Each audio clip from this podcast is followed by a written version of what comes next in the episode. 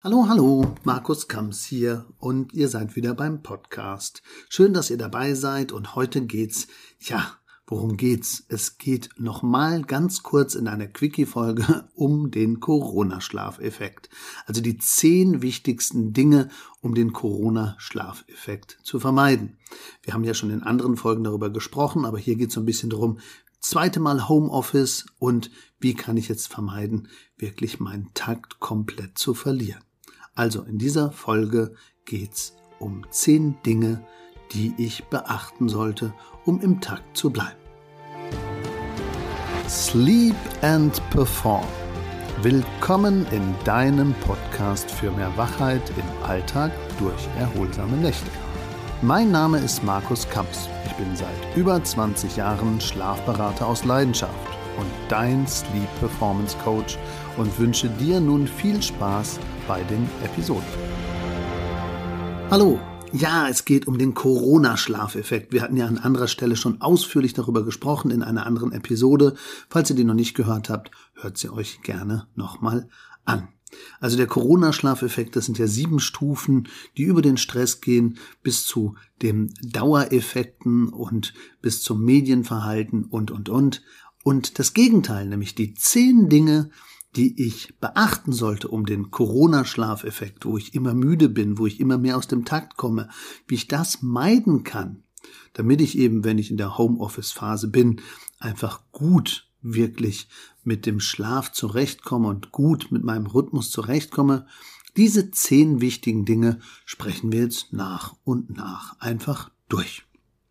Also, Punkt eins: Kein Koffein nach 16 Uhr.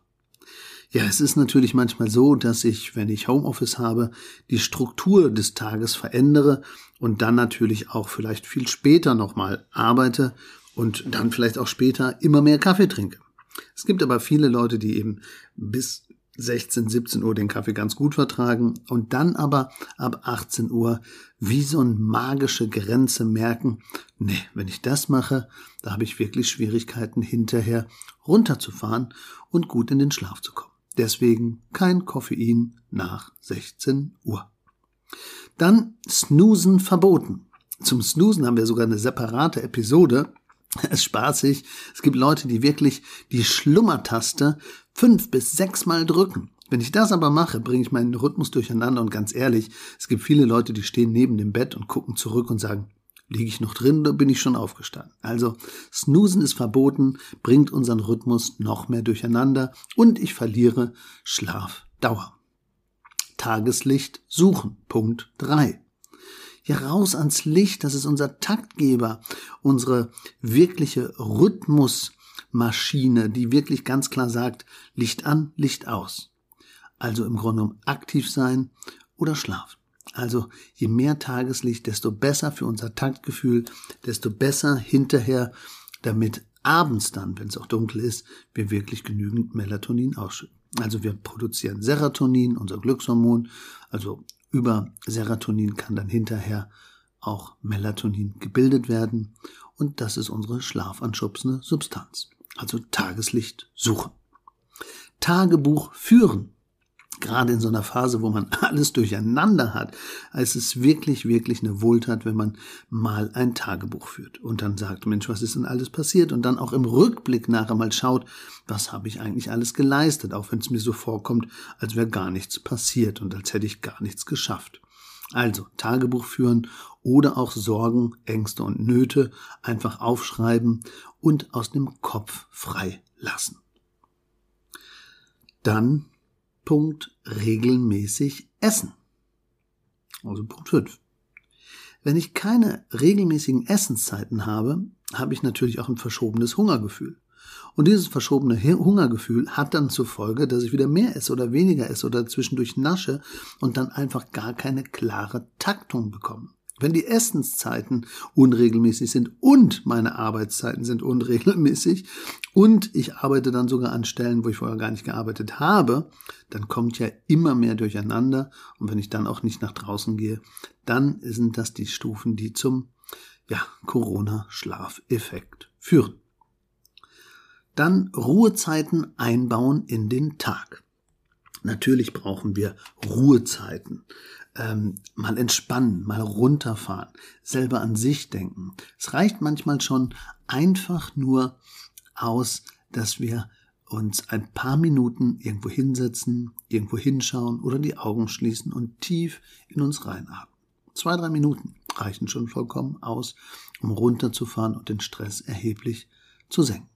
Und ganz spannend ist zum Beispiel, dass wenn wir lesen, also zwischendurch einfach mal in so einer Ruhephase, egal was, sollte natürlich nicht so aufregend sein, aber wenn wir was lesen, dann reichen sechs Minuten aus, um den Stresslevel um fast 60 Prozent zu senken. Enorme Zahl, enorme Wirkung, deswegen vielleicht auch abends vorm zu Bett gehen, entweder auf der Couch oder im Bett noch ein bisschen lesen. Vorsicht aber mit dem Licht. Dann auch passt wunderbar dazu, Müdigkeit beachten. Also Punkt 7. Müdigkeit beachten heißt, wenn ich merke beim Lesen, oh, jetzt wird's aber schwierig, nicht weiterlesen und noch ein Kapitel und noch ein Kapitel, weil dann bin ich ja über den Müdigkeitspunkt hinweg. Und das bringt meinen Rhythmus natürlich dann noch mehr durcheinander. Also alles machen, um Takt und Taktkontrolle zu behalten. 8. Blaulicht meiden, zwei Stunden vor dem Zubettgehen.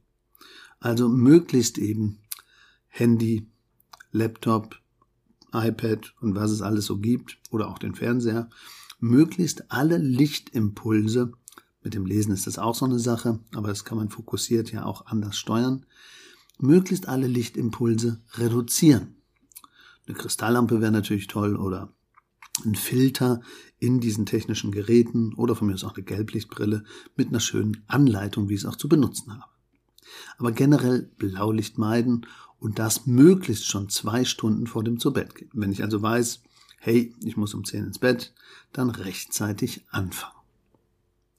Die Bettausstattung optimieren. Also gerade in der Phase, wenn man länger dann im Bett verweilt oder vielleicht sogar im Bett irgendwelche anderen Arbeiten erledigt oder mal ein bisschen das als ähm, Entspannung nutzt, auch mittags, dann ist es natürlich so, dass die Bettausstattung, Zudecke, Kissen, Matratze, Lattenrost auch überprüft gehört.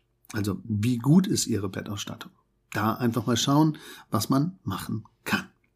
Bettausstattung abstimmen untereinander und im Fachhandel sich dann beraten lassen und gegebenenfalls erneuern. Also ein Kissen hat eine Lebensdauer von drei bis fünf Jahren, so eine Zudecke sieben bis acht Jahren, eine Matratze acht bis zwölf und Lattenroste so, ja, zehn bis fünfzehn, je nach Bauart. Also da vielleicht wirklich mal überlegen, kann ich mir da nicht auch mal was Bequemeres gönnen? Und zu guter Letzt Punkt 10. Melatonin-Level prüfen oder unterstützen. Je nachdem, wie alt ich bin, kann es durchaus sein, dass mein Melatoninspiegel einfach nicht mehr so hoch ist, also dass er gar nicht mehr so ähm, hilft, dass ich gut einschlafen kann. Das kann man natürlich über die Ernährung so ein bisschen noch hm, pushen und bestimmte Nahrungsmittel essen, die dann wirklich hilfreich sind. Also Casualnüsse, ähm, vielleicht äh, Sojabohnen, Fisch, also ganz besonders Lachs.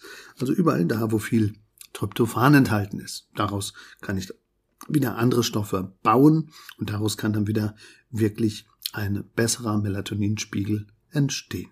Aber ich kann natürlich auch ähm, das zuführen über Sprays, über Tabletten oder über Säfte und Drinks. Ich muss nur aufpassen, dass ich das eben nicht zu lange nutze und auch nicht überdosiere. Das wäre wichtig. Aber dann kann es durchaus helfen, den Melatoninspiegel anzuschauen und auch zu unterstützen, insbesondere um wieder neu den Takt zu finden und dann besser in die Routinen hineinzukommen, um es dann vielleicht irgendwann wieder auszuschleichen und wegzulassen. Also, ich fasse nochmal zusammen. Es gibt ihn, den Corona-Schlafeffekt. Viele sind im Homeoffice gewesen oder hatten Homeschooling und Homeoffice oder waren insgesamt in Kurzarbeit gefangen. Jetzt geht's wieder los, man darf wieder zur Arbeit oder man hat wieder andere Einsatzzeiten oder noch neue Homeoffice-Modelle und stellt jetzt gerade ein zweites Mal um und kommt ein zweites Mal aus dem Rhythmus. Und deswegen haben wir diese Quickie-Folge nochmal gemacht. Ganz kurz zusammengefasst, welche zehn Dinge sollte ich beachten, damit ich nicht hineinpasse in diesen Corona-Schlafeffekt?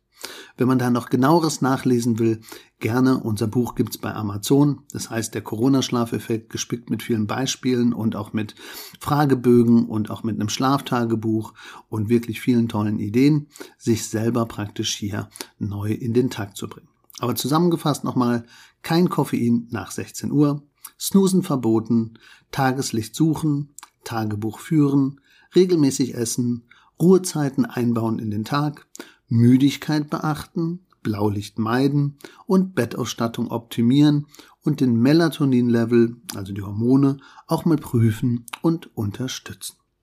Ja, in dem Sinne alles Gute bei der Umsetzung dieser Punkte. Und wenn ihr auch mal was anderes, ein Spezialthema habt, schaut euch nicht, guckt in die Show Notes, nimmt Kontakt mit uns auf, versucht uns einfach Impulse zu geben für neue Episoden. Also in dem Sinne, wer auch mal ein Schlafcoaching buchen möchte, einfach melden oder eine individuelle Bettberatung vor Ort. All diese Themen bis hin zum betrieblichen Gesundheitsmanagement, wo wir einfach Vorträge halten und Workshops geben, sind machbar. Wir freuen uns auf den Kontakt. Schlafen ist unsere Leidenschaft. In dem Sinne, allzeit guten Schlaf. Euer Markus Kamps, Schlafberater aus Leidenschaft.